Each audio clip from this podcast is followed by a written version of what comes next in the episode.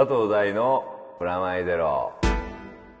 佐藤大のプラマイゼロ箱根駅伝特別編。こんにちは佐藤大です。杉山です。まあさというわけでですね、はい。前回。前回。っていうかあのー先日ですよ。先日団地団発売を記念しまして、はい。えーお三方というかお二方をゲストに呼んで、その後で撮ろうと思ったやつが、はい。収録できないとい見う、事に。はい、この低たらく。低たらくなんですかね。いやでもあれはあ団地団的にはご迷惑をおかけしましたいやいや僕はあれはあの過去最高の回になったと思ってるので。聞いた俺もさ改めて聞いてびっくりしたんだけど、はい。予想してたのは、はい。ダムの話は出るだろうと思ったの、僕もそれはそう。してました。それでコテンパンになるだろうなとは思ってたんだけど、まさか早水君が あそこまでねはいインフラ的なことで箱根駅伝を語るとは。びっくりしました。うん、箱根駅伝にしか興味がなくてこの番組聞いてる人も団地団の中盤以降、うん、と前回の放送の中盤から後半ぐらいを聞いてもらえると、意外と箱根駅伝の話ちゃんとしてます。あの箱根駅伝だけ好きだったのになんだよ団地ってよって言ってた人も我慢してあの中盤ぐらいまで聞くと、あの早水君のあのスポーツと中継。いや僕も勉強になりました。そうだね。あの中継技術とはい。リレーっていうそうですね。リンクみたいなのをこう、まあ、その辺も踏まえていよいよはい。皆さんお待ちかねおの、待ちかねですかね。まあ、はい、箱根ファンにとってはお待ちかねはい。のこのコーナーをですね。これ多分2月もねそうですね。いい感じになってから放送聞いても1ヶ月前だボケって感じもあるけどですね。も皆さんのほらメールもあるし、はい。えー、と当時のツイッターもつぶやきを見ながら、はい。ちょっとこう話していきたいと思うんでもう一回あの感動を。あの興奮あのもう一度。感動をもう一度ということでですね、はい。コーナーシャウトしていただきましょうか。はい。お杉副編集長と学ぶ箱根駅伝の魅力2012いやー。いやー。いや総集総集編まとめですよ。まとめですね。いやまあすごかったねいや今年もすごかったです。すごかったね。でまああの一応ねはい。予想した順位っていうのを、はい。もう忘れてるかもしれないけど君は、は一応僕覚えてんで。いや覚えてます。忘れたふりしてもいいんだけどさ、一応言おうかなと思って、はい。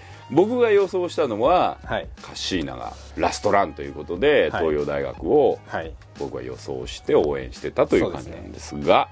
僕は、はい。もう駒澤大学、ね。去年に引き続きもう見事に僕はもう3年間一度も当たらずという。そして僕は3年間全て的中！おめでとうございます。イエーイ！まあでもねもうここまで来ると、はい。そこにそんなにモチベーションが実は僕はなかったんですよ。はい、優勝どうのこうのというか。だってさ今年に関して言うと、はい。もうカッシーナを見ようと思っている人たちもお客さんも多かったし、ね。はい。もちろんね早稲田はとい。駒澤っていうのも話題になってたけれども、なんかね本当に箱根駅伝自体をこうちょっと俯瞰で見る感じで、はい。今年は見てたなって感じがしましたよ。基本的にはスターがいる時の、はい。まあスポーツってすごいよね。そうですね。やっぱ一人のスターが生まれて、ガッと盛り上がりを見せた、うんうんうん。それの集大成じゃないですけどそうだ今回は。ね、になってたね。でしかもそのさ依存まあ僕もちょっと今年ツイッターでつぶやいてお互いつぶやいてたけど、はい、カッシーナ祭りにそ思ったよりはなってないんだよね。そうです。そこがすごい。全体的にやっぱ盛り上がって、はい。往路だけではなくそうそうそうそうそう。そうであと東洋もん。別にカッシーナ頼みっていうチームじゃなくなってたんだよね。それが多分僕も一番それすごかったよね。うんやっぱり注目されてて、ん。もう当然のごとくやっぱスターはいるんですけど、うん。やっぱそれに一緒にやっぱ豆柴グレン隊すごかったね。もう全体的なレベルアップが。そう。そしてそこはかと漂うそこはかとなく漂うカッシーナのはい。キャプテン感。あれはでもあれすごかったね。なんかなんか俺もう軽くお父さんみたいな気持ちになっちゃうんだけどああいう時に。こうなんかほら2年生の時見たんだっけ？俺初めてそうですね。2年生の時ですそうだよね、はい。2年生の時に初めて見て4年生になって、ああもうこんなにしっかりしたんだなみたいな気持ちになっちゃうお父さんがいるよここに、い。やでも本当にすごいしっかりしたなと思って。そうだね。自だから分が走り終わった後そ声をかけたりとか、往路終わった後のインタビューがさ、はい。あの人一番走ってすぐだったのに、なんか全体のこと言ってたね。ちゃんともうなんか俺が感とかすごい生まれてるんですよね。そうそうそうそうそう。なんかさスポーツ選手って普通に俺のなんか勝手なイメージだと俺が俺がみたいな。エゴイストな。そうそうそう。それはそれでかっこいいじゃん、はい。強かったら、うん。でもなんか豆柴グレンタイに関してはそういうのないんだよね。みんながみんながあって、そう。みんなで頑張ってるんでっていう感じが小杉さん的にはどうでした？いやでも本当に東洋大学ははい。今回はもうすごすぎたというか あのデータ的に言うと、うん。今回データ的に言って？10時間51分36秒、はい。これがもう総合の新記録なんですけど、うん。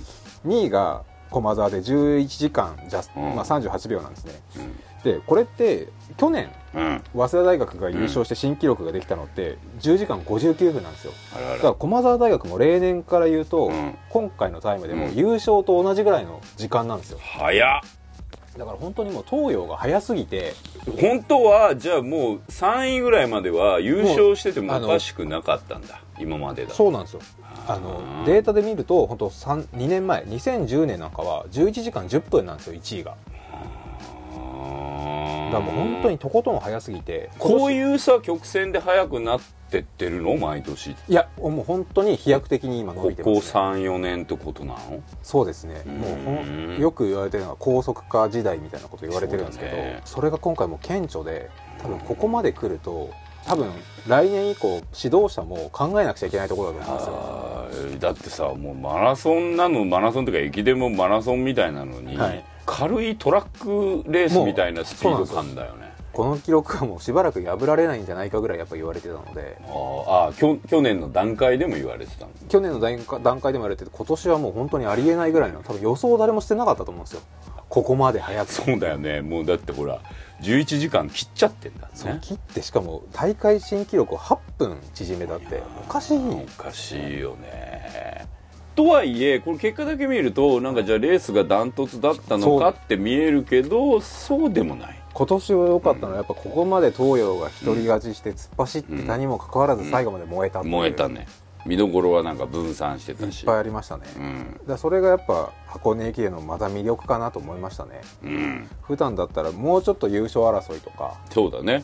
見たかったなっていうのもあると思うんですけど、うん。うんああそうだね。その消化不良があんまりないという。ないんだよ東洋すごい。うん。他も頑張ったっていう。そうだね。まあとりあえずメールもねいくつか来てるんで、ちょっと紹介。ペンネーム富士見が丘サンバ祭りさん、えー東京都の方女性です。ありがとうございます。ありがとうございます。第3お杉さんはじめましてこんにちは。えー私はこの番組があることに今年初めて気づいて最初の方からポツポツ聞いていたんですがリアルタイムの駅伝に間に合わせたかったので1年分まとめてすごい聞き直して、えー今年の駅伝に間に合わせました。ありがとうございます。ありがとうございます。そんな間に合わせなくていいの。えー東洋のぶっちぎりすごかったですね。柏原君が稼いだマージンを差し引いても勝っちゃったんじゃないかなと思います。あさっきのはい。僕らと一緒だね。はい、えー私の一番印象に残ったのは2区のこれなんて読むんだ？デキ君。デキ君。あデッキーデッキーだ。デッキーです。デッキーこんな難しい漢字書くんだね。そういえば、えーデッキー君ですえー村沢君とデッキー君が競り合いをしていてちょっと目を離した隙に村沢君が単独でテレビに映ってるのを見た時はやっぱり村沢君にはついていくの無理だったかと思ってしまいました まさかデッキー君は先に行っていたなんて、えー今思うと杉山さんの村沢君推しに洗脳されていたと思います完全に押してましたね そうだったね。えー、デキ君の競技中のサングラス姿と走り終えた後の素顔にはかなりギャップのあり、萌えを感じました。はい。えっと、個人的な感想ですが、青山学院のユニフォームはやっぱり青にしてほしいです。あえて緑色にしたのは何か理由があるんでしょうか？えー、2012年も楽しみにしています。ということでペンネーム富士見富士見ヶ丘のサンバ祭りさんありがとうございました。ありがとうございます。えー、っとデキ君。デキ君。忘れてた。前半のスタート。そうだよ。あれですよツイッターでは僕的にはもうデッキすげえなっていう名前も含めて超好きって思っちゃったんでね、新星だった。なんせこのあのあれですね富士見ヶ丘サンバ祭りさんもはい。書いてくれてたけど、はい。サングラスなね。シュッとしてたじゃん。はい。さすが青学みたいな感じ。シュッとしてたシュッとしてたけど終わった後こうペッてはい。ペッて取って、なんかちょっとピュアな目コメントそうそう。抜かれてた時に。そうそう。可愛かったよね。ああいうギャップも多分大学生なんで。ああなるほどね。ちょうど、まあなんていうの？こう戦う顔とこう普通の、まあ10代後半20代の顔みたいな感じなのかな、うん。確かにあれだね。サンバ祭りさんは女性なので、はい。の女性目線でグッときたんだなっていう感じがすごいしますけどあの君の周りにいたあの可愛い子ちゃんっていうかいい男探しのはい。はい。はい。はい。マラソンフリークは今年は何今年は大迫君でしたね 一個大迫ていうか今年はじゃなくね、おいやいやでも僕も今日今年の見て、うん。うん一句そのみんな並んでるところ見て、はいはもう大迫君の段違いの男前さがびっくりしました、ね。ポテンシャルが一人違うよね。しかもパーマかけてましたからねなんか。ね。ちょっとふわっとしてて。ふわっとしてたね。おしゃれだなと思いながら。でも別にあのチャラい感じしないよねあの人の場合そうね。チャラい人でも一人いたんですよ誰今年。誰学連選抜で もう法政大学の方がもうチャラさ爆発で、うん。ネックレスをつけつつ後ろ髪もうちょっと長めだったりとか。へえねチャラさ爆発僕それツイッターでもつぶやいたんですけど。でも別にあれでしょ？あのちゃんとでもレあのランナーとしてはもちろん、みんなねそうそう。すごいんですけど。もっと全然いいよ。ピアスしたりあの色カラコンして走ったっていいんだよみんなみたいな。あのただ多分やっぱりだってさ沿道が完全コスプレ祭りになってるわけじゃん、もう少しでもやっぱなかなか難しいよね。なんかうん髪の毛セットしてもやっぱ汗かそりゃいてそうだよね。とかあるしうなかなか。んでもその割にはみんなすごいキープ力だよね。あの髪型とかも含めてさ。いやでもだんだんやっぱおしゃれになってきてるというか、うんうん。あの見栄えもいいですよね。あのあとユニフォームもちょっとかっこよくなってきてると思うんですよあその辺聞きたいんだけどさ。僕色の扱いとか、うん。まああのあれだねサンバ祭りさんも言ってたけどさ、青学は青の方がいい僕もその理由までは知らないんですけど、うん。新興大学っていうか新しく出てきた大学とかは結構ちゃんとおしゃれというか洗練された感じになってますね。うんあの僕もこれ本で読んだんですけど、うんうん。昔のかつての強豪校それこそ早稲田とか中央とかって、ユニフォームに W とか C とかなんですよ。あ名前が。早稲田って W って書いてあった W 気がする。そうなんですよ、うん。で新しい学校とかって漢字で例えば上智大学とか、あもう全部でもう黒の全身黒で白でも上智ってなるほど。もスタイリッシュになってたりとか、まあ、東洋も結構シンプルだよね。でその辺ってやっぱあの売名があるみたいなんですよ。そのああの前回の団地団と一緒に出た時にもはい。早水君が言ってたあ話につながるね、やっぱすごい、うん。あの大学側としては、うんうん。ここで名を売ることも大事なのでう分かりやすく正式名称、うん。大学名を入れてるのが最近増えてるって言ってました。あーまああれだよね。F1 で言えばこうダンロップとか書いてあるのとはい。あんま変わんないわけだからね,、そうですね。大学名をがっつり出して、だから東洋だと紺ですけど。今度はね、うん。青学がねもしね青だった場合ね、あれ東海とかぶるんだ青は結構ありますね。あるよね、うん。確かそうだよね。紫とか紺とか多いんですよ。駒沢も白と紫で順天堂も白と青だったりとかあー東洋はそうね。紺じゃないですか、紺だね。暖色より寒色の方が多いって不思議だね。議なんかほらレースとかって、まあ F1 でいうフェラーリレッドみたいにさ、はい。ああいうのって結局こう闘争心とか言われてるじゃん、うん意外となんか暖色系ってあんまそういえばないよね。だって東洋紺でしょ？駒沢が何色だっけ？駒沢白と紫ですそうだよね。これも寒色系だよね。で明治は？明治は紺です。紺。結構多いのはやっぱ白ベースか紺とかベースが多いですね、うーん。早稲田がギリ暖色。でも暖色早って稲田がエン言ってもジン。これもエン大学のカそラーがうだよねこれエンジンなので決まってるもんね。このだって W もこうもうどっちかっていうと推薦って感じだもんはい、ねだ、そういう中で最近ほど出てきた上武大学とか国学院とかは黒ベースでもすごいスタイリッシュなんですよ、うん。まあでもそういうのも含めてあれだね。人気が出てきて、はい。スターがいて、うん。人が集まって、うん。そうそうするとこう見栄えも良くなってくるっていうのは、うん、伝統校とそれが進行のやっぱちょっと違いというか僕国学院とか好きなんですよね。服が？黒とうん。赤紫というかあピンクがかったったね。ちょっとお水っぽい感じの。で道間違えちゃった人がね今年もね、今年も頑張ってましたね。頑張ってたよね。まあ村沢君が思いのほかちょっと、そうだったね。あのあれあれは何だったの？多分5区に出るとかいう振りもあったけど、まあ最終的に二区に出てうん、2区に出たね、ベストな走りじゃなかったと思うんですよ。うんまあとはいえ区間3位4位とかだったので、うんうん、まあ早かったのは早かったんですよねただそのデキ君がれちゃったんだな、やっぱデキ君と並んでそこからデキ君がやっぱり一気にキュッていったもんね。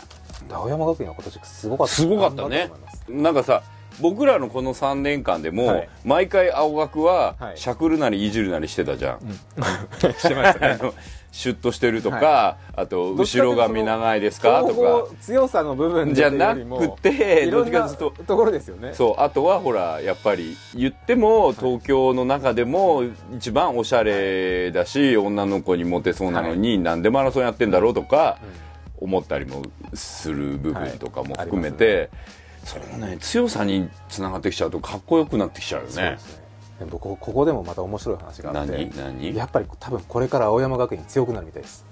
あの 有力な高校生が青山学院行きたいっていうのが多いんです。やっぱり。ダブルでいいよね。強い上にそうなんですよ。そのあのそのシャレオ2だもんね。イメージもいいですし、はいはい。その後の就職とかも含めて就職いや本当に今就職氷河期の中高校生のランナーは今人気があるのが青学と明治らしいです。まあ、明治はねもともと強かったし、はい、そこの2つがスカウティングも含めて今すごい評価してるらしいですよ。その結果もそうかもしれないですけど結果的に今回明治3位。そうだね明治も。で明治はでも結構伝統的には。伝統で強かったんですけど、うん。ただ上位には最近行ってなかったんですよここ数年、ねここ数年そうだったね。で青山学院も今年結果的には5位。5位すごいよね青山学院はもうすこれから多分伸びると思います、あと明治も。ああそう。明治は鎧坂君っていう大エースが結局ん。10区にいたんですけど、うん。調子悪くて、うん。それを除いてうん。この記録なので、うんちょっとそうねこれはね来年以降かなり見逃せないところですね。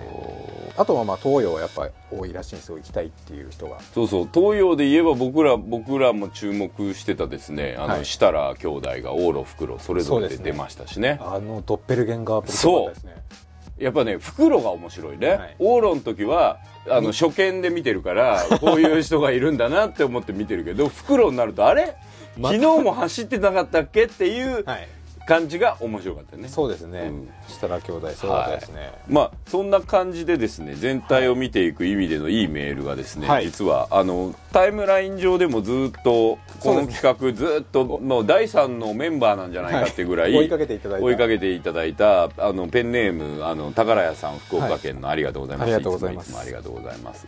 でねなんか僕らのこういう総括に踏まえるような総括を送ってきてくれてるんでですよね。はい、ちょっと紹介していきたいなと思うわけですけれども、はい。えー箱根駅伝観戦お疲れ様でした。今年もとても面白い箱根路でしたね東洋や早稲田については他の方もいろいろ書いてると思いますので日刊読み丸新聞数読売って言っていいよ読売新聞のスポーツ欄が、えー紙面の都合で載せられなかったドラマを上げていくと、えー往路早稲田大迫の単独走に日体大がついていくもエンジンの違いにより悲しい失速。エンジンっていいですね。いいね。大迫君は人間力の問題もあるよね、大迫君はでも今年も早かったですね、だって好きな女のタイプはそうですよ。答えない男。ストイックですから。そう、うん、でも髪の毛ふわっとしてます。はい、続いて5区の早稲田1年山本と明治の抜きつ抜かれつのデッドヒート。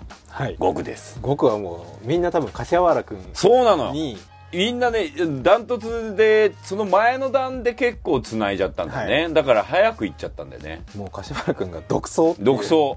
それでもうあれでこの頃になるとあの今年も後でも紹介するけど瀬古五六の中で秀逸なのが もう東洋はタイムじゃないって言い出した。の この辺り。いやいやいやいや、まあタイムだろうって思うんだけど。気持ちはわかるん気持ちはわかるんだけどもう東洋はタイムじゃないって言い出した。名言が出たんだけど。すごかったです。すごかったね。それ解説放棄なんじゃないかってちょっと軽く思う 完全に放棄ですよ。よ思うわけですけど。はい。そして引き続き5区5区の観客の異常な多さ。多か僕もびっくりしましたすごかったね。今回の山道であれだけ多いの多分かつてないよね。初めてです。あの反対車線全部人で埋まってたんで。待ってた。みんな柏原君を見たいっていうのもあったと思うんですけど、ね。みんな車止めて車から降りてましたからね。そうだよね。で中継でもやっぱみんな言ってたじゃないですか、うん。あの解説の方が危ないのでっていうのが、あ言ってた。今回本当多くて、おかげで視聴率もすごかったらしいので。あそうなんだ。歴代4位みたいです。うわすげえ。平均視聴率が。瞬間視聴率は、うん。柏原君がやっぱ最後ゴール飛び込んだシーン。1日目33.3%あすげえ国民の3分の1が見てますねすげえで3日は最後の部分で33.5%へ平均やっぱ3まあ28%なんで。28%お正月の中ではやっぱ本当に30%ぐらいどどこよりも見てたってへえすごいですね。で宝屋さんの続き、はい。えー、国学院寺田の信氏のいやうんー渋かったですね 信氏って書かれたよ。そんな感じですよね。信氏っぽい感じ、まあ、そこで寺田君は去年例のそうですよ。さっきも話題に出た。10区で10区で。道を間違えはい、でも素敵なはい。間違えても順位を落とさずゴールしたという。その一瞬の驚きがちょっとお茶目で。そうですね。可愛かったですね。そう。で今年はすっごい突っ込まれるのを 予想し本人も予想してたと思うけど、はい。やはり突っ込まれ。うん。でも寺田君もねあの区間は結構いいタイムでの奥でも走ったので、うん。本当ランナーとしてもどんどん成長してる。ので、うん。うん。多分今まだ2年生。そうだよね。まだあと2年あるの。あるのでちょっと楽しみですよね。ノブシノブシとデッキいやノブシとデッキ両方とも来年走るんでしょ。デッキ君が3年生だだよね。あと1回だよあと1ね回ありますね、うん、いやこの辺そうそう。だから僕ね、はい。今年見てたのは、もう一個注目点があって、はい。カッシーいなくなっちゃうから、はい。カッシーナがそうですね。カッシーナ後のスター新たなスタさーあ新たなスターっていうか新たな俺が乗れる人を見つけないと、はい。熱が冷めちゃうと思って、はいまあ瀬古さんだけじゃ持たないと思って まあ瀬古さんだけで十分持つよ、十分持つけど 持つけど応援したい、おはい。瀬古さんを応援したいわけじゃないから、はい。その応援したいっていう意味で言うと、寺田君とデッキーはそうですね。すごいちょっとこうデッキなんかもすすぐあだ名ついちゃったし、はい。寺田君もこれでノブシついたからノブシ寺田として、はいあのカッシーナ級にそういえばカッシーナは最後まで定着しなかったけど僕らの番組だけのあだ名で終わったけど、まあそれもそれでいいんじゃないかデッキーってデッキーってみんなに言われてるいやそんなことはない。のよしじゃあ この番組ではデッキーと呼んでいこう。でも確かに。ノブシとも呼んでいこう。いやそういう意味ではちょっと出てきましたよね。出てきた。あと設楽兄弟もそうだし。そうだよ。大迫君もああそう。ねパーマ大迫かわいそうだよ。大迫君もそうあですそうだよね。大阪君も来年出んだよえーと大迫君2年生。そうだよね。で、えー、往路最後、えー、東京農大のアンカー、ああこれな。体調悪化で体調悪化を押して走り大幅に遅れ無事たすきを明日につなぐ、はい。えーそれを応援する大根踊り。これも僕初めての経験だったです。ねすごかったね。中継中にあゴールできないっていうできなかったね。途中でストップかけてリタイアは何度もあったんですけど、それで走り切って中継最後まで終えなかったのは初めてです、すごかったね。その後のニューススポーツニュースとかなんかで紹介してたよね、い。やでも本当によく頑張ったというか、走り切ったのがすごいと思うんですよ。普通だったらちょっとい嫌になっちゃうよね。あそうだと思うんですよあの最近話題のさ最近でもないかここ数年話題のはい。ゆとり世代だったらもう完全に、やっぱゆとり世代かもしれないですけど。いやだから箱根駅伝にゆとりっぽいことはないよね。だってゆとりっぽい発言があったり、はい。ゆとりっぽい所作はあるけど、だってやってることがゆとりのゆの字もないもん。ストイックですからね。すんごいもんだって。やんなくていいことだから、大枠あの別に大学生が。はい。勉強せって話もあるわけじゃんか、うんそれで言うとねすごいよね。いやよく走り切ったなと思いますね。そして東京農大のこれこれ実はこの袋にもつながる、はい。うんこのドラマな。はい。ここがすごかったんだよね。実はこれは往路のクライマックスではあったが、はい。実は袋のドラマへの布石だったんだよね。これがねまたね、まあこれがあってまたちょっとまた順位ぐっちゃんぐっちゃになっちゃうんだよこれのおかげで。黒はやっぱ盛り上がりますよね。そうもうあの軽い F1 かと思ったよ。あ周回周遅れ。回遅れが出ちゃうっていう、周回遅れなのか遅れじゃないのかがわからない感じになるっていうのを生んだのが、実はここで諦めなかったことと、だから今年の箱根がほら、あのー最初のまとめでも全体的に面白かったねって言ってたのが、順位が区間を全員クリアしないと出ないフィックスしないっていうあの感じは僕すごい初めてだったので、あれすごい面白かったねやっぱり。それを生んだのもこの東京農大のアンカーの彼の頑張りが、はい。これがつながってなかったら、はい。もうないわけですからね。そうですね、でもあれで言きたいですよ。この東京農業大学のこの子あのすごいあの、アニメオタクみたいです。プチ情報ですが。なるほど。っていうかアニメオタク率高すぎんね高いですよね、うん。柏原君もそうですけど、なんか翌日か何かのテレビ番組にも出てたらしいんですけど、うんうん。あの部屋を紹介されてそれが恐ろしいぐらいの凄さだったっていう。びっくりしました僕も。うん、まあそん俺あんまなところまでみんな追うんだと思って。まあそうね。あと俺の部屋もあんま多分 多分近似値だと思うからあんまりしゃくらないようにしとくけど。まあそんな感じで宝屋さんの往路まとめ、まあ、まるでねあの本当にやっぱ第3のメンバーだけあって、ですめちゃめちゃいい感じでまとまってたなと思うんですけど、引き続き袋もはい。実は宝屋さんまとめてくれてでこの後あの瀬古五六までまとめてくれてるんで。まあ往路終わり僕的なまとめみたいのがツイッターで僕がつぶやいた時がですね、はい。えーこんなことをつぶやいています。いやいやお疲れ様楽しかったですね。はい。勝負は明日ですね。まだまだ油断はできないです。カッシーナすごかったですね。そんな今日僕的ヒーローはデッキーでした、はい。えー明日もよろしくお杉さんの解説楽しかったです。とつぶやいてるわけですが、はい。デッキーでしたね。っていう感じでしたねでみんなのつぶやきの中の往路の中で面白かったりしたのも何かあったかな。まあでも往路始まる前に面白かったのが、はい。あのほらいつもハガキはい。をこう、フロムニューヨークから送ってくれている、あのポンタさんがですね、あのお杉様隠れファンでございます。ありがとうございます。大さんにも自慢してたのですが先日箱根に行った際に写真を撮ってきましたって。そうですね。ついにこの人ねこの番組遡って聞いてもらうと分かるんですけど最初全く思い入れないからそうですよね。ついにあの箱根まで行ってしまいましたという報告が あれですよね。あの大学の名前の入った写真も。はいはい。ばっつり上がってる上がってましたね。はい。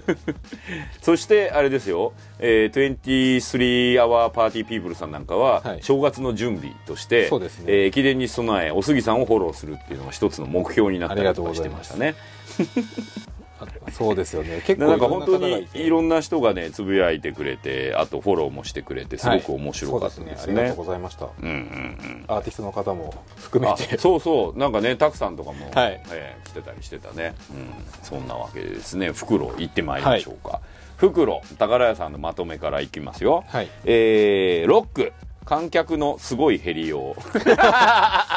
いやそこは減ったわけじゃないんですよ違うんね。それが普通寒いんだって。しかも朝早いんで。そう。あのね全部同じ気温で同じ高低差でいる感覚があるじゃん。なんとなくマラソンって、まあ普通そうだから。でも箱根は違うんだよね。違いますか？らあの1時の13時、はい。1時にいるのとはい。朝8時にいるのと違うので、違うね。朝8時に箱根の山ね。中にいる人寒冷洞門に朝8時集合ってきついよ。きついですよやっぱ10時ぐらいに寒冷洞門ねって言うんだったら、うん、うん行く行くって感じだけど、朝8時に寒冷洞門ねって言われるまあ8時間に合わないのか。場所取り考えたらやっぱ7時半ぐらいには、はい。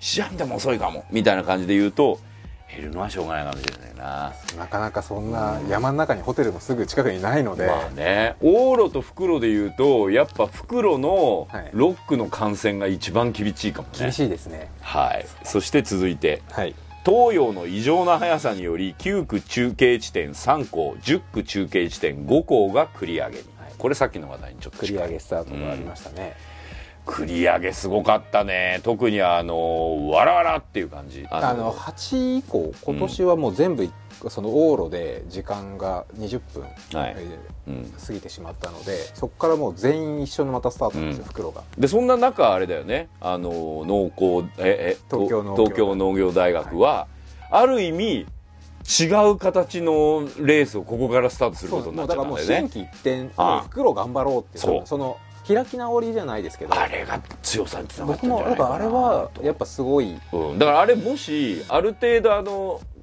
前日の彼が、はい。ああいう形じゃないゴールをしてたとしましょうや、あの体調不良じゃなくて、だとしたらこんなに台風の目に袋でなったのかどうかはちょっとわからないな、分かりづらくならなかもうちょっと分かりやすいそうもうちょっっと分かりやすい展開になったしなおかつあそこまであの吹っ切れた頑張りができたのかっていうのは、だから僕は彼自身がね彼すごい落ち込んでると思うんです、はい。だって逆に言うと、そう。袋であそこまで頑張っちゃったから逆に彼だけ頑張ったらもっといったんじゃないかっていうふうに彼自身思うかもしれないけどあれちょっと違う気がする。僕も走り切っただけでやっぱそうそこが大事。でそのパワーが翌日の彼らのあいつが繋いだんだが俺らもっつって、繋ぐどころの騒ぎじゃない抜い抜いちゃって、あのもう順位ぐっちゃぐっちゃになっちゃったっていうのは、そうなんですよね。やっぱ多分結果論だと思うんだよね。あそこでやっぱりそのうん。僕リタイアしてしまうと記録に残らないんですよ。そう。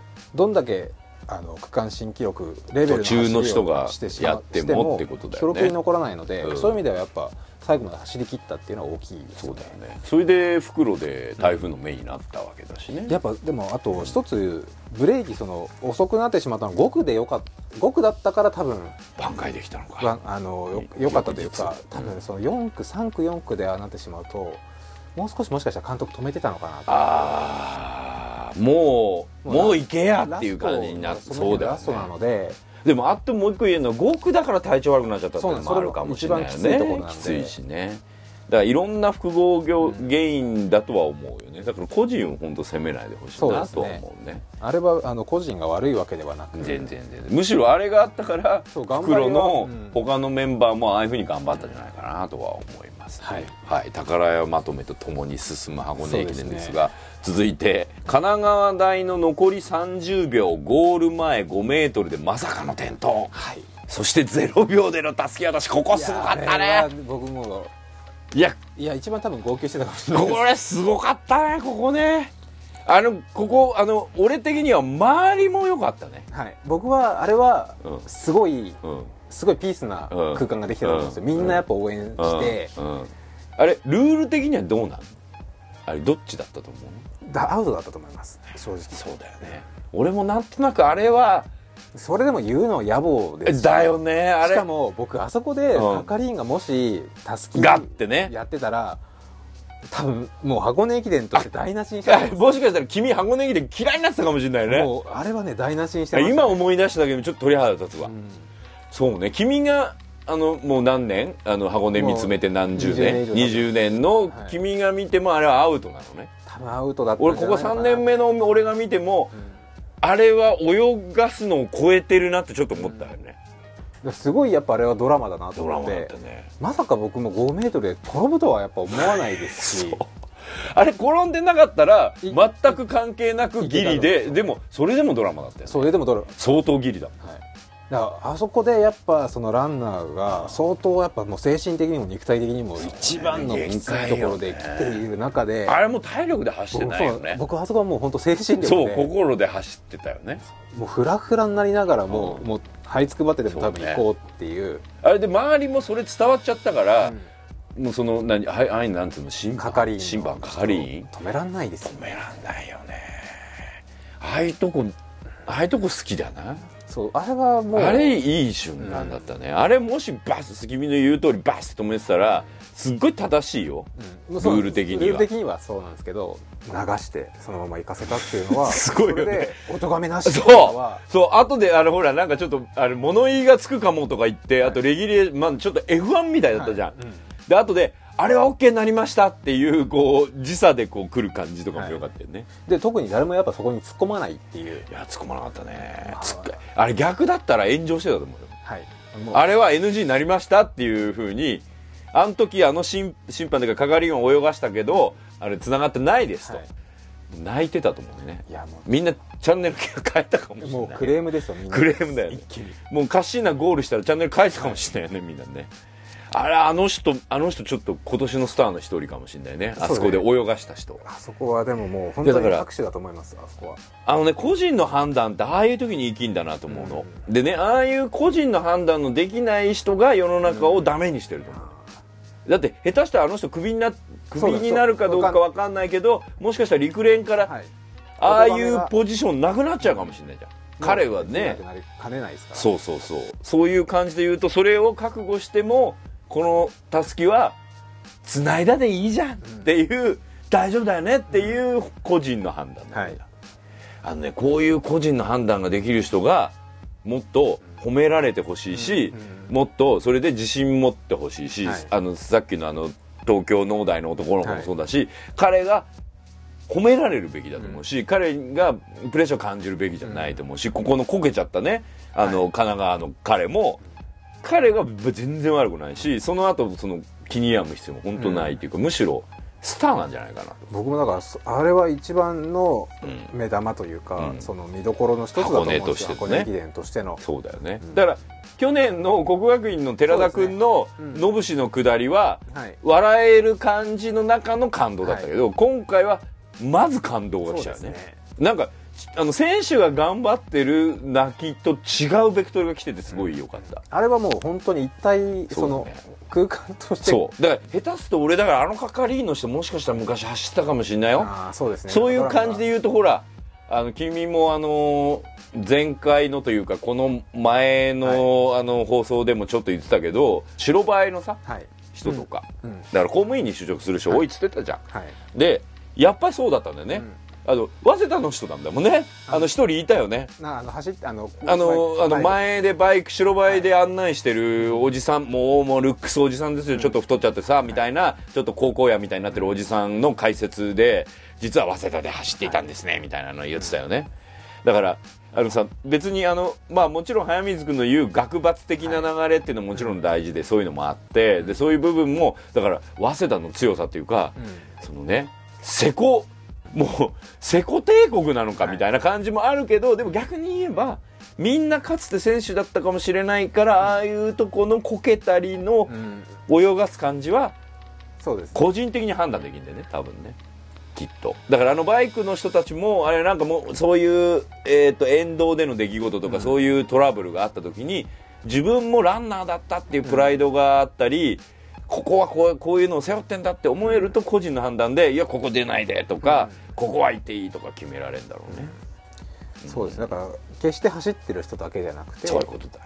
周りも周りも全部でできているっていうところがいやーいやでも3年目の感じするねこいやのねーもう多分あの映像は来年とかすごい使われるんだろうな。そうだね。7時ぐらいから超見るよね。完全にあれはもうあとあの31日ぐらいからのあのこう煽りのやつで見るよね。いやだからある意味東洋ぶっちぎりっていうのでの予想は裏切られなかったし、そういう意味でもしかしたら今年はつまんないのかなとはい。思ってた部分がいい意味で裏切られた、うん。予想通り早かった、はい。そうなんですねプ東洋も。ラスアルファがいろいろしたので。プラスアルファあったね、はい。うん、で続きいってみようか。はい。中央大のアンカー必死の形相でラストスパート連発。そして力尽き。るこれはここすごかったね。あのアンカ最後もう抜き差しつ刺されつってずっとやってたね。ーめっちゃダダっ子みたいな走りしてましたから。ね いやでも速いっていうのは。そう。だからさかつて俺が最初カッシーナ見た時の、あの「ハタボータジョー」みたいなはい。パタパタパタパタパタって走るんじゃ今回そういう人結構多かったね。あのパタパタ走りさ、はい。あれ勉強されてる？あれ多分その自分の一番いいスタイルなんでしょうね。だからもうマジで？出来上がったものが。あのパタパタパタパタって、あれさ普通さ俺俺別に陸上に思い入れないけどもも上げてとか練習するじゃん。で今なんかその辺が結構見直されてるらしいですよ。もも上げるとでも上行っちゃうってことなのかなランナーのその走り方がうん。綺麗なだけじゃなくてやっぱそれなりにやっぱ今もうスピード重視なのでうん。そのバランスよりもいかに持続してあ速くの持続というよりもそのスプリント力みたいな。その瞬瞬間的な速さも。あの速そうに見えない走りが瞬間的な速さね。自分の中でもしかしたら一番そのはあ走りやすい。わからんもん多分もしかしたらあの子も普通に走ったらあんなにバタバタしなかったのかなと。なるほど。いやでもすごかったね。引き続き宝屋さんのはい。そうそうそう。あの瀬古五郎君僕はあのさっきまでさっきもちょっと出たけど注目だったのが、はいあのもうタイムは関係ないって言い出したところはすごいやっぱポイントだったけど、えー、と宝屋さんはですねこういうとこ注目してましたよ往路にて東海大のポジションを聞かれどこと眼中なしのポイントさすがですさすが。さすがですね。で、あとこの辺面白いんで、ロックで、瀬古さん、東洋大の市川どうですか？はい、トップ走ってますね。と、そっけないコメント。さすがマイペースですマイペースだよね。マイペースだよね。でも、足の湖での柏原表はちょっといいよ。はい。ここはいつも彼を見てますからって柏原のことを平成をしながら悔しさをにじますコメント。悔しかったでしょうねいやでもうでもね、これちょっと面白かったんだけど、これちょっと宝屋さんも言ってなかったんだけど、前半の時、東洋については結構厳しい目線なんだけど、袋に行き、後半の方のまとめの、あの、瀬古さんの意見の中には、はいあの、みんなプロになっていく話が入っててあ、そこの中に、はい。カッシーナもプロになるっていうところが入ってんのよ、もう。うんうんうんだから、もうあんまり強く言わなくなってんの。もう、ウェルカムなの。もう。あの俺たちの世界へようこそって感じになってんの。もう次のそう次はもうそうそうもうあれだよねっていう47.195キロ行くよねっていう感じのトークになってるとこが瀬古さんのなんか真骨頂だった、あのあんまりしゃくらないの後半もうちょっと落ち着いたんでしょうね一晩に寝たら。そうそうそう。あとあそうかもう次は僕らが育てる人になるかもしれないって思ったんだろうね、まあオリンピックまで視野に入れるとね、そうですよね、うん。いやでも本当にそういう意味でもね瀬古五六今年もすごい楽しかったですよ、ん。あれ顔の筋肉まで全部使って走ってますねと同様のアンカー斎藤に言ってたと。確かに東洋なんかの斎藤君はね。初めから鬼のような行鬼だったね。苦しそうなんだけど走り切るっていう、うんあのだからカッシーのはい。途中で登場する鬼とは違うよね。そうなんですよ。もうあらかじめ あらかじめ鬼だったよね。もう2 3キロぐらいからもう辛そうなんですよ。そう。いやでも本当辛そうな中でもそうね。ね。俺さあの段階でたすき来る感じ辛いと思うよ。精神的には。はい。体力的には嬉しいよ。トップで。トップで。あんだけ差ついてて。やっぱ往路と袋って違いが、その選手の選ぶにも明確な違いがあるみたいでどちらかというと往路はうん。攻撃的なアグレッシブな人なるほどをなるほど。まあ、みんなで一緒に走る中で抜いて負けねえぞっていうで袋はやっぱ一人で走れる人を選んでるみたいですねやっぱ差がついてきた後での走りなので集団というよりも一人でも頑張れ心が折れないっていうね。やっぱ一人で走るとどうしてもあの遅くなる人っておいやーペースわかんないもんわからそうだからそういう意味では袋はどっちかっていうとやっぱ上級生落ち着いた人が多いっていうのと精神的にも強いというか一人で走った時にまあまあ若手芸人みたいなのはやっぱり最初にこうがっついて。もうとりあえず往路で行けっていう感じで。しかも往路だとうん。い一区最初にみんなで用意ドンして、そうね。あと1万メートルとか得意な人の方がいいよね。ね。あのカーブの時のさ1万メートルのあの軽い暴力っていうのあれなんつうのあれ。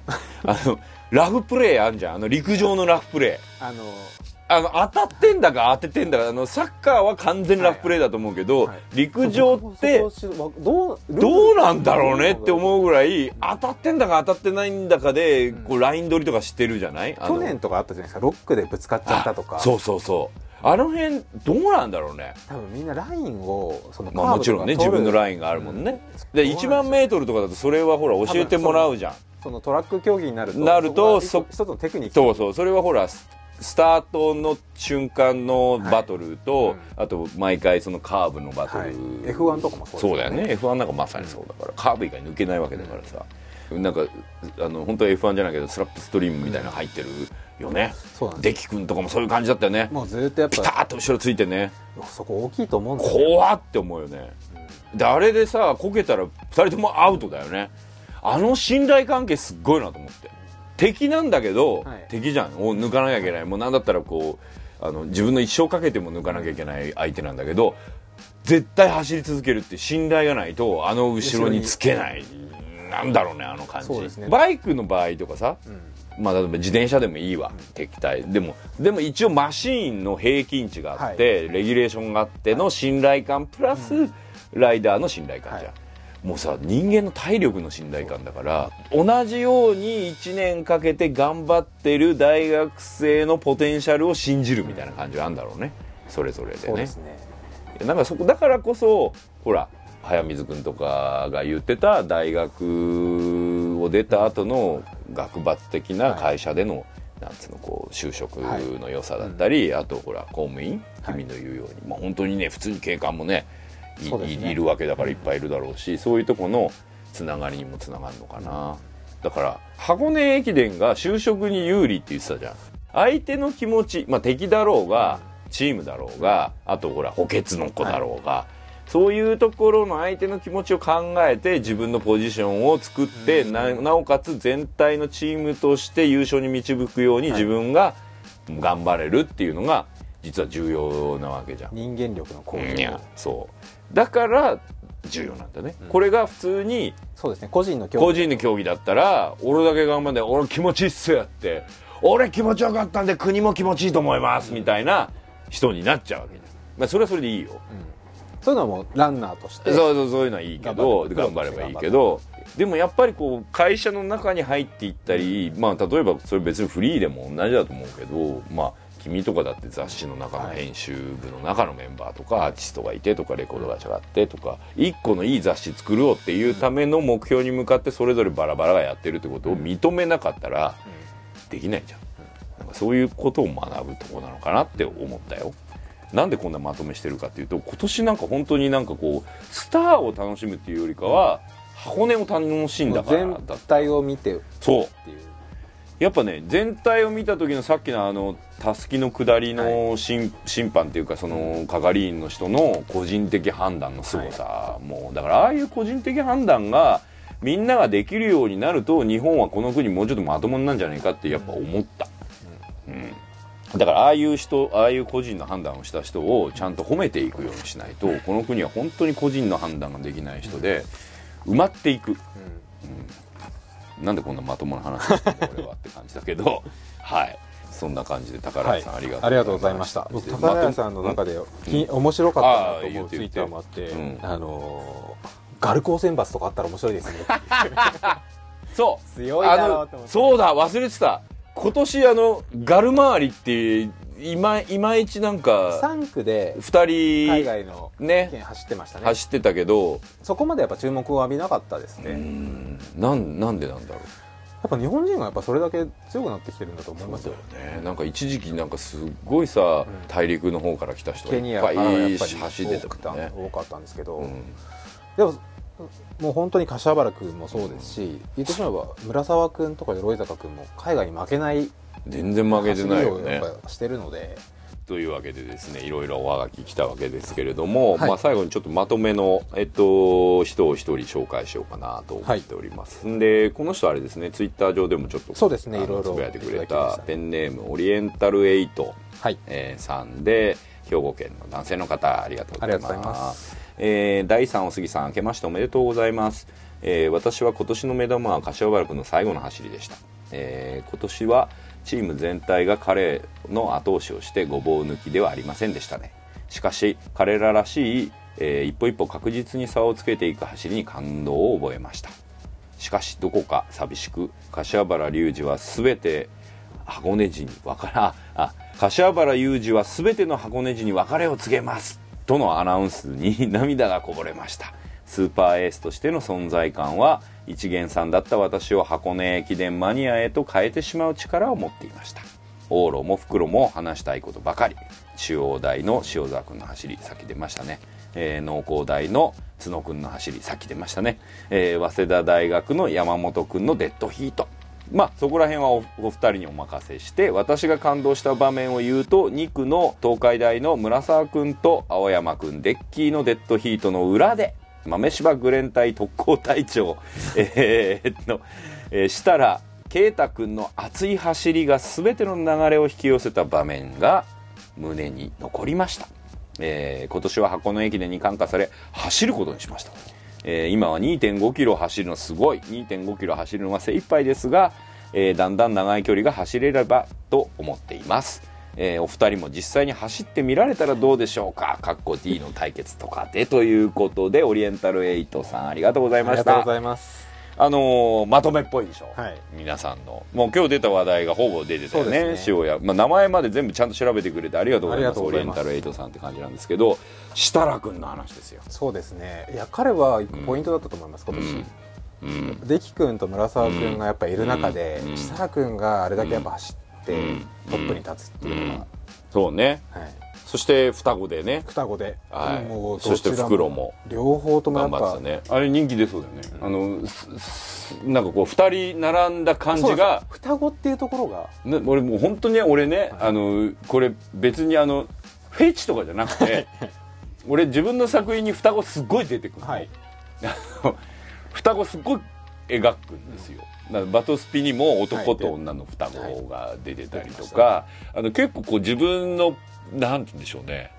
えっ、とねひあの物語を書くときにはい。一人で置いといて一人で自分語りすると完全モノローグになるんだけど、うんうんうん双子のここで双子を置いとくと、はい。心の声を言う言わないみたいなのを対話にできて、モノローグじゃなく済むから、うん結構こうそういう意味でで双子っていうだけであの兄弟えー両親はい。とまた違うベクトルのドラマをここそこに内包することができてっていうのがあって結構使うんだけど、はいなかなかさ双子で活躍してるって、まあ、あのドラマの中では見たりするけど、実際そうです見ないじゃん。例えばほらジャミロクワイ双子じゃん。はい。JK そうですよね。よくタレントさんとかモデルさんとかいるよ多ね双子で。なんだっけ安田美沙子さんもあれ双子とか言ってたね。男と女で双子で男のエビちゃんもそうでしたね。あエビちゃんもそうなんだ。エビちゃんって誰か誰かまあそんな双子だったでも大抵片方がそんなあの何か活躍しちゃうバージョンの場合は片方は意外と私普通になります、うんみたいなパターン多いじゃんか、そんな中設楽兄弟は両方同じ仕事でおお仕事って言わねえな同じ部活で同じしかも同じ代表に往路と袋でこれすごいですよねやっぱり。選ばれるってすごいことだよね。今年でも双子3組いたらしいねだからもう来年以降俺こうちょっとツインをついツインズ祭り的なことをこうちょっと見ていこうかなみたいな、だから設楽君みたいなそのお互い同じ大学で切磋すること、たくますることもあれば、別の大学とか。別の大学いたね。それはい。誰だっけ、だだからそういうのがちょっと面白いなと思って。面白いね。だって同じ、まあ、スペック近いところでやっぱ大学違うところ行ってどれだけそう。だからもうそれ成長するのかっていう、本当にチームとか監督とかのうん色によって変わってくるわけね。下手したら顔つきすら変わるかもしれない僕もだからその違いってちょっと面白いなとうんね思うんですよね,、うん。やっぱ来年もカッシーナいなくなってもやっぱ見そうですね。たいなとは思いますけど見てみたいですよね。よく先ほども言われましたけどやっぱどちらかがみたいなこともある中で。ある。あるっていうかそそこを踏まえてドラマ作ってるからドラマ側からすると。ケインとアベルみたいになんないと、はいつつまん違うドラごめんね。現実は辛いよそれは、はでもドラマで見るとそこが面白い。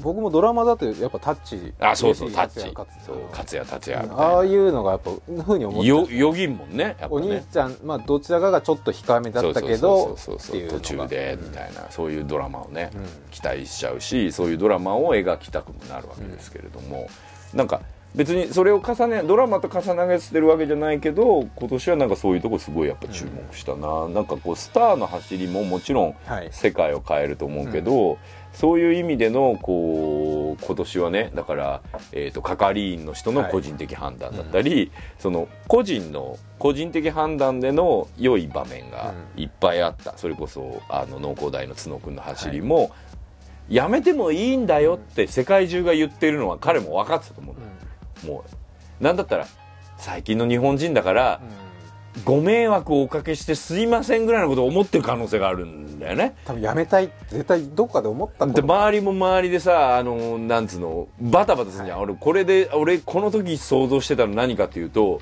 き昼休みの給食を食べるのが遅かった時の周りの机片付けてる埃だらけの中でなんかコッペパン食ってる感じの焦燥感ってあるじゃん、俺あれ嫌だったんだよね。あでも食べないとダメじゃんか、食べないと工程でダメって言われるから。でちょっとなんかこうぐ隠して。ぐっと隠したりとかして。それがあの楽器終わりの時にこうすんごい硬くて薄いコッペパンがさあの机の引き出し持って帰んじゃんか。の奥にこうヘタッとついてる。ついてるよね。あれなんだろうねっていうドン引きするぐらいのやつがまあそうちょっと話ずれちゃったけど、はい。そうなんかそういう焦燥感みたいなのが、が多分人間だったらどっかで起こると思うんだよね、はい。それで多分あそこで「ごめん俺も疲れた」って、うん。タタオルに囲んでみたいな、包んでみたいなことを思いながらもでもゴールっていうのは、個人の判断なわけじゃん、もう多分コーチとかもあそこでやめてもそんなにもう怒んないよね。そうどう僕もどういう気持ちだったかっていうのをちょっと聞いてみたいですね。でもね。遠藤も多分最後までやっぱみんな応援してたと思うんですよ。大根振ってた、うん。だそれってやっぱりだからもう一人のものじゃなくなって。そう。うん。で中継してるとかしてないかもはい。もう関係なくなったわけじゃん、関係ないでしょうね。最後は。だってだって実際は中継終わっちゃってたわけだし、ゴールの時は。だからあの時ほどああ現場にいたいなと思う、うん中継が終わっちゃ僕もったから。最後あの、ね。ゴール地点いたいなって思いました。そうだよね。それなんか珍しいなと思って。だからやっぱあれじゃないの？ここあのオリエンタルエイトさんも言ってるけどさ、はい。そろそろ走るべきなのかな俺たち。そうですね。でも1月は嫌。寒い。でも走ると暖かくなりますよ。また団地団で。そうだね。団地団で走るっていうのも辛い。団地団で走るのはなさそうですね団地団散歩だから基本。あのブラタモリ的な方向だからね、団地団は。まあそんな団地団がですね、はい。あのーまあ、この放送のちょい後ぐらいになるんですけれども、あのー前回の放送はイベント前に実は収録して、はい。イベント後にアップされちゃったものだったわけで、ちょっとあのトークに誤差があったりするんですけど、今回はそのトークを踏まえあのラジオを踏まえてくれた方にはいおすすめなトークショーになると思うんで、はい。ビレッジヴァンガードという本屋さんが、えーありまして、はい僕大好きな本屋で。遊べる本屋さんえー本当ですよ。俺あそこのおかげでナノブロックにはまっちゃうこれ多分来月ぐらい言うから俺。今。貯めてるから今。あのそろそろネタで。あの、まあ、そんなビレッジヴァンガードで、はい。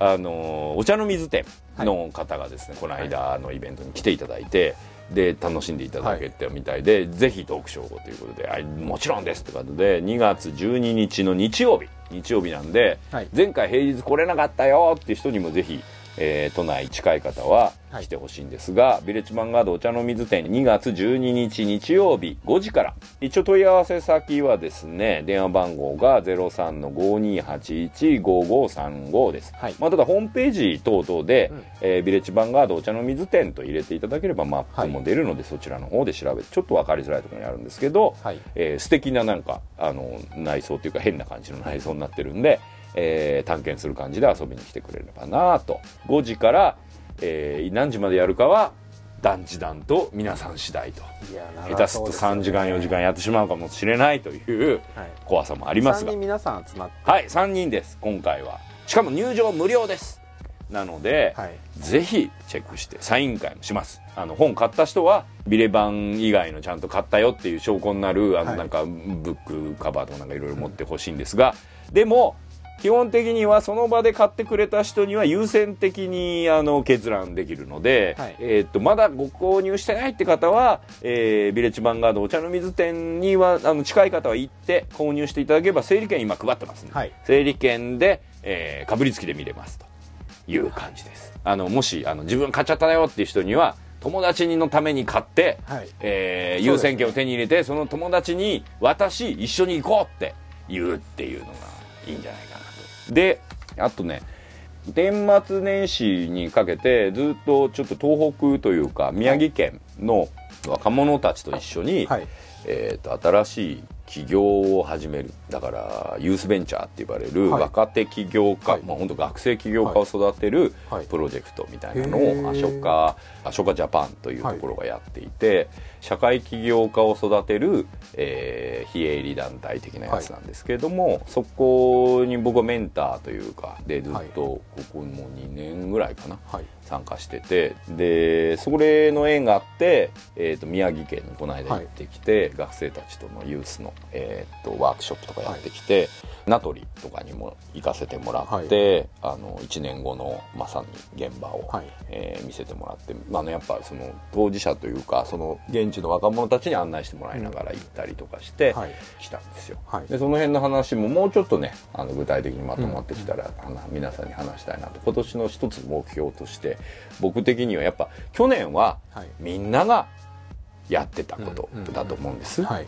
あのなのでみんながややればよかったし、手を挙げる人が現地行けばいいし多分2年目3年目の方がはい。風化していく、うん。まあ現地の人も言ってたんですよ、風化していくっていうこともあるんで、そろそろ僕らみたいなあのちょっと上積みっぽい 立場の人間もちょっとあの彼らと一緒に歩めるようなのを模索しようかなとは思っているんでその辺の情報もここの番組でお伝えしていきたいなと思いますよ。はい。えーやっぱね本当にまあ東北3県は、えーっと社会起業家が日本全まあ日本は世界でものすごく少ないのね。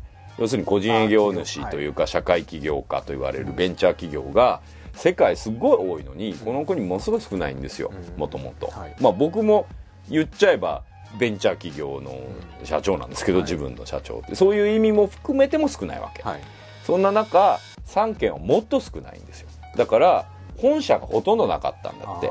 だからそ,、の去年の3月11日以降そのいろんな会社の分社や支社が撤退してっちゃった、はい。で逆に本社がない3件なんで、はいじゃあ仕事どうするっていうのがこれから3年5年ってなっていくと大きな問題になるんで、はい。で今の僕らと同世代や僕らより上の人たちに企業のノウハウを教えて今からっていうのをはい。やるとまたちょっとそれはそれでやってほしいし、それはもう僕らの出番じゃないと思うんだけど、やっぱ中学生とか高校生はい。とかでもそういう感覚っていうか今そのいわゆる大きい会社に就職して必ず頑張るんだみたいな感じではないスタイルっていうのをでも生きていける人間がいるよっていうサンプルケースを僕なり僕の周囲の人間なりが彼らに見せることでちょっとでも元気をもらってくれればいいなとは思ってる新しいビジネススタイルというかそうそうそうそうだから僕らがやってること自体もあのね20年とか30年前には食えてない仕事ですからだからそういうことも含めてなんかこう彼らが経験したことをどう、そうですよね、まあ物は語化していき最終的には企業というか仕事に結びつけていくか。今彼らに一番必要なのは多分仕事だと思うんですよ、うん。そうですね。お本当にこれはお金もそうだし生きがいもそうだしっていう買いね。はい。だってみんなに必要とされないと生きていけないじゃん。これ俺自身も読者や今リスナーや何視聴者がいてくれなかったら、僕なんか存在してないの同期ですよっていうふうに考えると、えーふまあね僕だからすごくこうセンシティブな話題なんで去年とかほとんどこの話しなかったと思うんですよ、311はい。てそれみんなが言ってたから、うん。でもそろそろみんなが言わなくなり始めてるんでちょっとこの番組ではそのフォローアップしていこうかなと、でもちろん現地の、えー頑張ってる、はい。あの人たちにもこの番組とかでもちょっとゲストでうん。話聞いたりとかもしたいなと思ってるんで、い。や真面目じゃなくやるよ。みんな。大丈夫。すごい面白いよ逆に。面白いっつったらすごく変だけど、はい。今いろんなものが1年経って文化的な部分やあのリセットされた若い人たち。そうそう。そうそうそう思わないと多分触れることすらできなくなってっちゃうから、だからやっぱり僕らはその触れない忘れたふりをするっていうのが一番危険だと思うので、間違ってても、まあ、間違ってるって指摘してもらえればいいんだけど、触れていくっていうのをちょっと今年以降僕はちょっとやっていこうかなと。一番なんとなくやりたいなと思ってるのはやっぱあの地にその東北って映画祭があんまりああのやっぱあの北海道は夕張が有名だったし、あの今でも夕張のスタッフたちは新しいの始めようとしてたりとかしてて、はい。あのあと,、えー、と日本海側には結構そういうイベントがふわっとあったりするんだけど太平洋側って意外と意外とねミュージシャンの出身者とか多かったりイラストレーターや漫画家の出身者多いんですけどで宮城もなんつったって大友克洋さんとか、菅野陽子さんとか山寺宏一さんとかアニメ業界の人もすごく多い。んで。そういう人たちも含めて僕なんか全然当事者じゃないけど関わって僕が親しくしてくれてる人たちとのつながりっていうのをつなげるようなものも作りたいなとは思っているのが今年の目標ですよなんかちょっと真面目なこと言っちゃったけど、はい。あの真面目じゃないバージョン的に言うと真面目真面目だけどさ。真面目だけど皆さんに楽しんでほしいバージョンで言うとあのバイオハザードリベレーションズがいよいよ発売に今なっていてですね。で2月には、えーっと去年は PS3 で発売になった鉄拳のはい。ブラッドベンジェンスが、えー 3D プレミアムエディションという形でちょうど今月か発売になってっていうのがあってで春からは1本アニメーションの方にも関わってるのがあって、それはもうシリーズ構成じゃないんですけど、はい。各話で参加してるのも来月ぐらいに発表なのかな。来月以降話していけたらなと思いますけど、やっとなんかよかったよ。俺なんか団地団すごすぎて、はい箱根駅伝のこと忘れちゃうって思ったんだけど 本当に皆さんのメールあの紹介しきれなかったメールやはい。ツイッターもいっぱいあって、はい。で今回だからこの放送のためにまとめて見直したおかげでこういう放送ができたので、よかったです。1ヶ月起きすぎちゃったなんて間に濃いこといっぱい入っちゃって僕だからその間にあの宮城も行ってたし、はい。あの団地団のイベントもいっぱいあったからなんか箱根一瞬なんかこう 34ヶ月後ぐらいな感覚でいたけど、いやでもこうやって話してみるとやっぱりまた暑かったあよかったなと改めて。うん、ツイッターやメールをくれた皆さんありがというやございました。本当に今年もなんか皆さんね。たくさんいただいて。皆さんのおかげで箱根駅伝は今年も続けることができたと思いますし。僕ら自身もすごい楽しかったのでそうだね。一緒になんか楽しんだ感覚もうん。なんか年々増してるそうだね。その他にも。D の対決 LDK に続くそう企画ですね。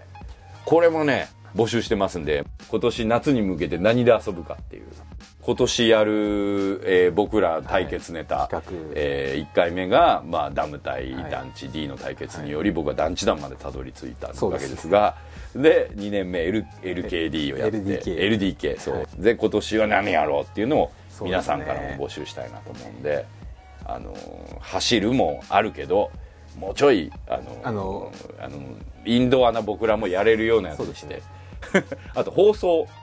放送に耐えられる、なんかどっか行くとかあそれはいい、ね、体験するとか誰かに会うとか。とか、あとはやっぱこう放送の中でもこのダムの時みたいな、うん。なんつうの？ダム団地の時みたいな張りのある絵。はいはい。だってさマラソン2人でしてんのって俺俺たちが走ってる絵だよ。もし YouTube で流面すにしても。っていう面白くないよ。お面白いとしたら身内が俺らが苦労して母言ってんのゲラゲラ笑うぐらいの面白さしかないもんね。そうですゲスト誰呼んでただ見てもらうっていうのも変ですしね。そうだよね。それこそあのジョギング大好き早水君も読んでって感じだけどね。まあでも本当そんな感じでまあもちろんあの体を動かすのでもいいですけど絵になるような感じのアイデアがくれればなと。なんか新しい視点がはい欲しいですね。欲しいですね。あのあんまりみんなが注目してないものを、えーつまびいてそうですね。えー斜めあさっての方向で楽しむというのがプラマイゼロのあの企画の本質ということでございます、そして、えー、と今年で何ですか？連載は5年目。放送六年目。あ6年目、はい。放送は5年目。4年目。4年目なのですね。もう一個一個間違えてる。全然 全然ダメじゃんって感じだけど放送5年目のプラマイゼロも引き続き頑張っていきたいのでそうです。今年もよろしくお願いしますということで箱根駅伝特番。ありがとうございました。